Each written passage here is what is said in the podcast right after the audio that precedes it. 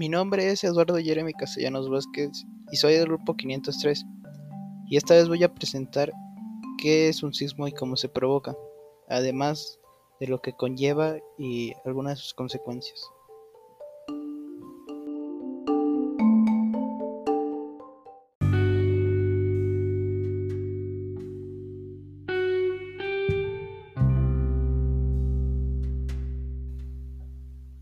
Un terremoto, también llamado sismo o seísmo, es un fenómeno de sacudida brusca y pasajera de la corteza terrestre, producida por la liberación de energía acumulada en forma de ondas sísmicas.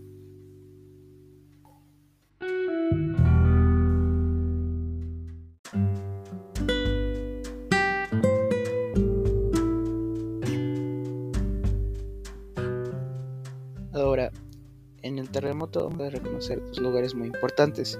El hipocentro, punto de interior de la Tierra donde se origina el sismo, el epicentro, que está situado en la superficie terrestre justo arriba del hipocentro, y es aquí donde el sismo será más fuerte o intenso.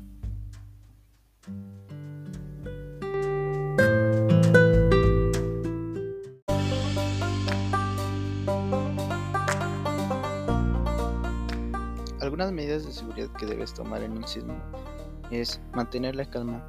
No sirve de nada entrar en pánico, solo vas a hacer que las cosas empeoren. Apagar interruptores de luz y cerrar las llaves de gas.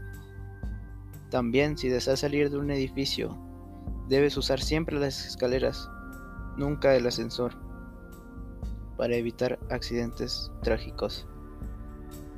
Alíjate de objetos que te puedan caer encima como ventanas y cuadros. Adopta una postura de manera fetal cerca de algún mueble o estructuras que estén de manera vertical, las cuales al momento de que algo los aplaste no se compriman del todo, sino que quede un triángulo, el cual es conocido como el triángulo de la vida, dejando un hueco donde tú puedas mantenerte salvo. Si vas manejando, auríllate donde no haya ni siquiera árboles, ni tampoco postes, además de mantenerte siempre en el vehículo.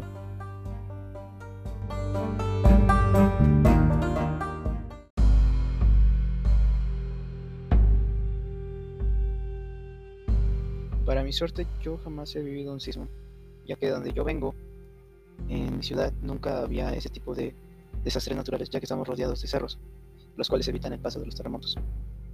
Además, Solo por experiencias de mis padres sé que esto no es grato para nadie y sé que si estás en esa situación en donde hay un desastre natural es bastante difícil el mantenerte positivo. Considero que las personas sí deberían tener conciencia de cómo mantenerse con vida durante un sismo y más aquí en todo México, ya que en toda esta investigación se ha demostrado que somos uno de los países los cuales sufren más sismos alrededor del año y se ha tenido registro de bastantes sismos fuertes con una magnitud bastante significativa. Y pues solo quiero hacer conciencia con este podcast de que es bastante importante que nos mantengamos siempre con las precauciones y con las medidas de seguridad adecuadas en un sismo.